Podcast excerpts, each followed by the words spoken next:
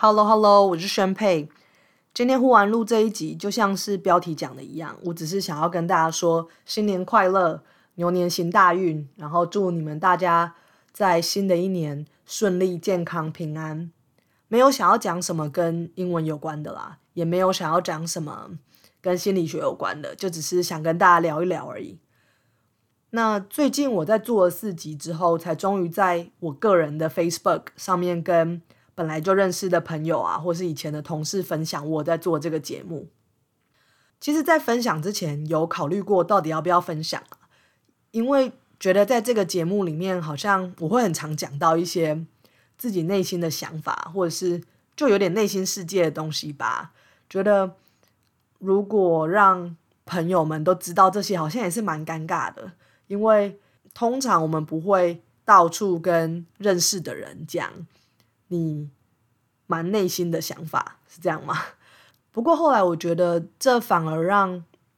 我做 podcast 又多了一个功能，或者多了一个目的哦。因为其实大家在从大学毕业之后，或者是不管在哪个阶段，我们认识的人，有时候当我们已经没有在同一个场域、没有在同一个场合里面的时候，就都只是透过 Facebook 或者是 Instagram 上面的文字啊，或者是照片。来追踪那个人过最近过得怎么样？那不一定会有真实的互动，更不要说有这种很长时间的聊天哦。虽然是我单向的在跟大家聊天啦，所以我的感觉就有点像，好像我创造了一个 Line 群组，然后我自己可以在只有我，然后只有我可以在里面发语音讯息。不过我觉得这样或许也蛮好的啦，就是。想听的人就可以听，然后不想听的人就不用听。不像是你真的发一个 LINE 群组，大家会觉得你干嘛一直在里面传讯息，很烦之类的。那我之所以想到说，哎，其实做 Podcast 也是跟大家叙旧的方式，是因为有一个大学同学那时候他说，听到我的声音从车子里面这样子传出来的时候，觉得很感动。的确，我想象如果是我在开车，然后听到这个十年都没听到的声音，我可能也会觉得很有意思，是蛮特别的感觉。那在跟大家分享之后，我收到最多的回馈就是你的声音真的很适合 Podcast。那 对啦，我的声音可能真的有适合吧，因为大家对于广播的想象好像就是要比较。低沉、比较没有这么尖锐的声音，所以好像我这个从小到大的低沉的破嗓，终于可以派上用场了嘛？终于因为 podcast 的关系派上用场了。不然从小到大，其实声音偶尔也是让我觉得有点困扰啦。譬如因为声音很低，我从小就很讨厌音乐课要唱歌。然后加上我音准又很差，反正考唱歌就是很困窘就对了。再来就是小时候打电话给同学，我记得有一次是同学的弟弟接的吧，然后他接完之后还很兴奋的喊说：“姐姐，有单身打给你哦。”另外还有一个很常遇到的现象就是，有时候跟一些很久没见到面的人见面的时候，可能我一开口，他他就会关心我说：“哎，你感冒了？”那这要看情况啦。通常这种那么久没见到的人，我也是不会去纠正他，所以我就会说：“哦，对啊，对啊，最近有点感冒。”但是其实我的声音本来就这样，并并没有感冒。其他还有一些人说，我的节目有讲到他们内心的感觉，就是那种讲英文的时候觉得很尴尬啊，或者是在脑袋里面会批评自己，会觉得自己英文烂，自己呃讲的很差等等的感觉。我还蛮高兴，有的人觉得我有同理到他们的感受，然后觉得被理解哦，因为这也是我想要做这个节目的目的。我觉得其实有很多人都有这种感受，那我们不是孤单的。然后如果能够透过一些小小的技巧，可以摆脱讲英文时候负面的感受，之后真的能够变得。啊，心情比较轻松，或者是也进步的更快哦，所以我还蛮高兴有人说我可以同理到他内心的感觉。再来就是还有一些人说，觉得我分享这些很有勇气。我在想“勇气”这个字，这让我联想到有些人说的 “being vulnerable”，就是显现出你脆弱的地方，可能是像我很直接的分享我的挫折，或者是我曾经很黑暗的一段时期等等的事情，让他觉得我愿意把这些自己不是那么美好的一面跟大家分享，很有勇气吧。那，嗯，再来就是也有人跟我说他想要做 podcast，那我觉得很好啊。就是做 podcast，虽然我现在才做四集五集，但是真的蛮有趣的。像一刚开始我没有跟什么人宣传的时候，竟然也会有大概每一集可能也有十个人，他不知道从哪里可以发现我的节目，或许是 Spotify 有推荐他吧。然后竟然会有不认识的人就真的听你听你的节目，然后或者是留言给你，真的会觉得很奇妙。做 podcast 其中一点有趣的是，你可以从呃后台可以看到有人从哪个城市或者是哪个国家在听你的节目。像我的节目，他就有一个人从俄罗斯听，我真的觉得非常的奇妙。我完全没有认识任何住在俄罗斯的人。真的会很想知道说哦，这个人到底是谁？那他怎么发现我的节目的？他在俄罗斯做什么？他觉得我的节目好听吗？或是我的节目对他有帮助吗？等等的。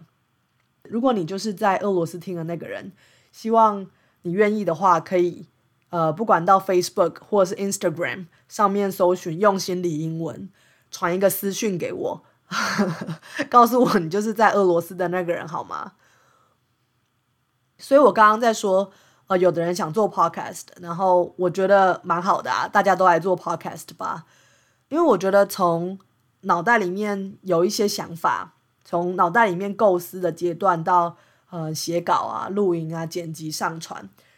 这一连串的过程，能够把脑子里面的想法变成一个上架的节目，其实是还蛮有成就感的。即使听的人刚开始。只有五个、十个，其实也都会觉得蛮有趣的啦。所以有兴趣想要做 podcast 的人，我觉得你们就开始吧。那虽然我是一个超级新手，但是如果有任何你觉得我能够分享、能够对你有一点点帮助的，都可以直接问我。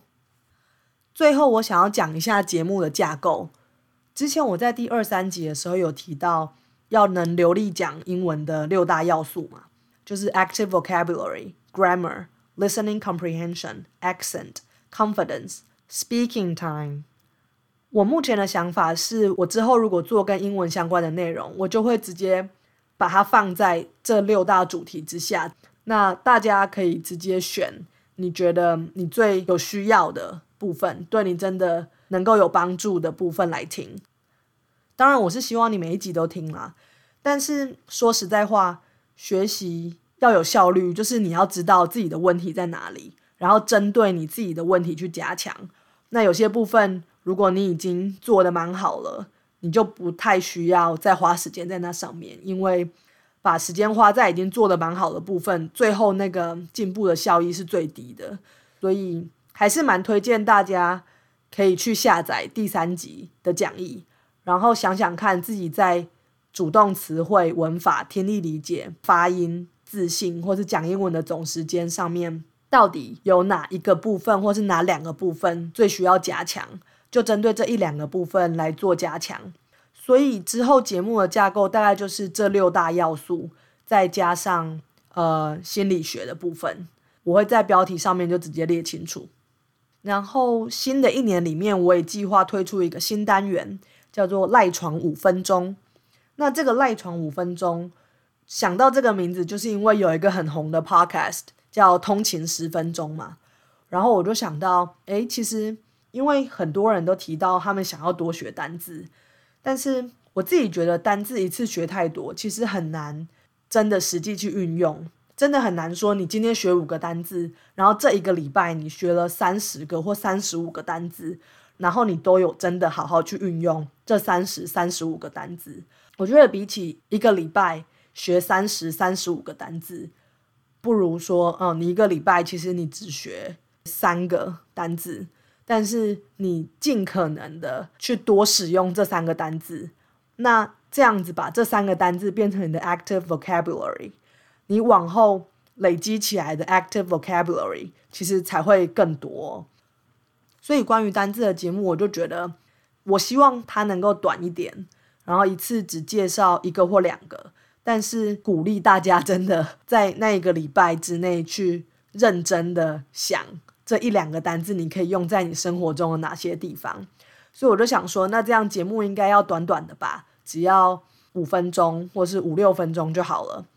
至于说赖床，就是因为赖床其实算是我个人最常做的一个活动之一。那常常在赖床的时候，就在那边看 Facebook、Instagram 啊，所以就觉得，哎，说不定这个时间如果拿来学个英文，或许也是不错吧。所以就决定以后如果有一些短短的内容，不管是分享单字、片语。或者是一些有趣的但是很短的内容的话，我就会把它放在赖床五分钟这个小单元下面去分享。那我本来以为这一集会很短，但是没想到我话真的蛮多的，竟然也是超过十分钟了。那就在这里结尾吧。最后还是祝大家新年愉快，然后牛年行大运。那这几天不管是呃媳妇在婆家，或者是女婿。回到岳母家，或者是单身的人，大家都可以和乐融融，然后度过这个家人聚在一起，难免会一直被人家问你接下来要做什么，你有什么计划啊，或者是难免比较一下，呃，每个人家里小孩现在的表现如何的一个有时候不是那么自在的节日里面，能够顺利的度过。那如果说不想要一直被呃，这类身家调查的问题给困扰的话，也可以转移话题，跟大家推荐我的 podcast，用心理英文，来把话题转到另一个跟自己没有相关的地方。那就这样啦。最后，如果大家有任何问题，想要在节目里面听到什么，或者是你也想要做 podcast，但是不知道怎么开始，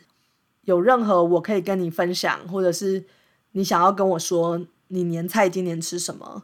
都可以到 Instagram 上面私讯给我，只要在 Instagram 上面搜寻“用心理英文”或者是 sp dot mind my English，就可以找到我了。我其实还蛮想看年菜的照片的啦，因为我在这边只有两个人过节，也很懒得去弄这些，所以大家传些照片来给我们看，让我们流点口水也好。就这样喽，新年快乐！